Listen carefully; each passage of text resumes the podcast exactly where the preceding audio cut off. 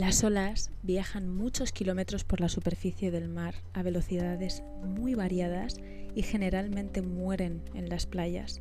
Normalmente las olas se forman por el viento, aunque su historia comienza muy lejos, en el sol.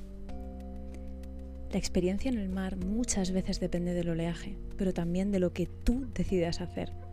Bucear, caminar por la orilla, navegar, surfear o simplemente observar.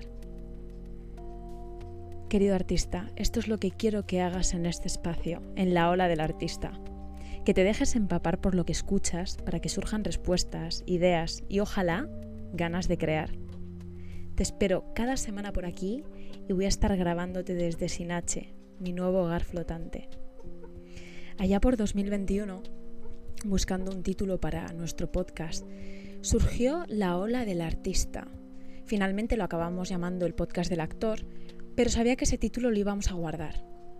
Hoy lo rescato, 23 de julio de 2022, porque creo que es el mejor momento para que como artista te des cuenta de que ser artista no solo es trabajar, no solo es ser visto, es vivir, es un estilo de vida y hay tantas cosas que puedes hacer antes de que otros te den trabajo por y para tu artista que con solo dedicarte unos minutos al día a sacar y a trabajar en esto que sí que depende de ti, que es tu mundo emocional, tus pensamientos, tu salud, te juro que es que vas a ver un antes y un después y va a parecer mentira, pero las oportunidades se van a dar de forma muchísimo más orgánica y mucho más fluida.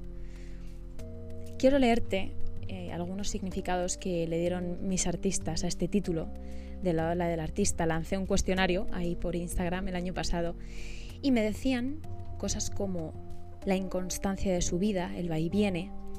Berta, una de mis chicas, decía abrazar que subes y bajas y que hay que saber coger impulso, el impulso de la subida para llegar a la orilla. Qué interesante. Juan Catena, una opción sería la inestabilidad del actor, baja y sube, y la otra el éxito pleno del ser y el trabajo.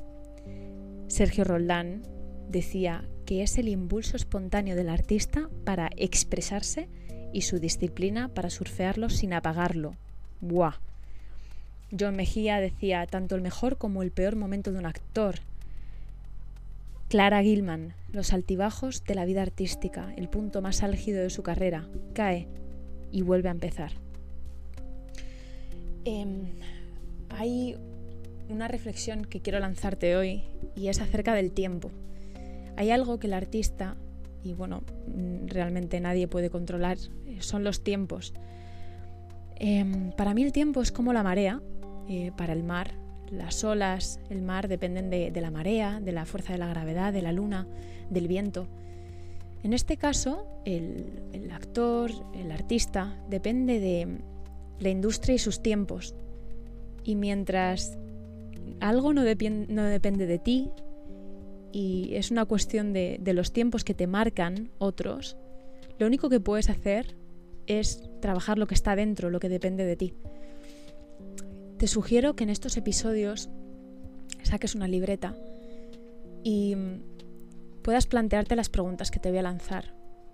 Hoy quiero que simplemente reflexiones qué podría ser para ti la ola del artista, qué podría ser para ti el sube y baja de la carrera, para mí la ola del artista eres tú mismo metiéndote en el mar, nadando en busca de una ola, esperando a que llegue, sintiendo el impulso, esperando el momento perfecto para subirte a la tabla y cuando ya estás arriba, sentir que tienes toda la fuerza bajo tus pies y que solo depende del mar y de tu confianza al llegar a la orilla.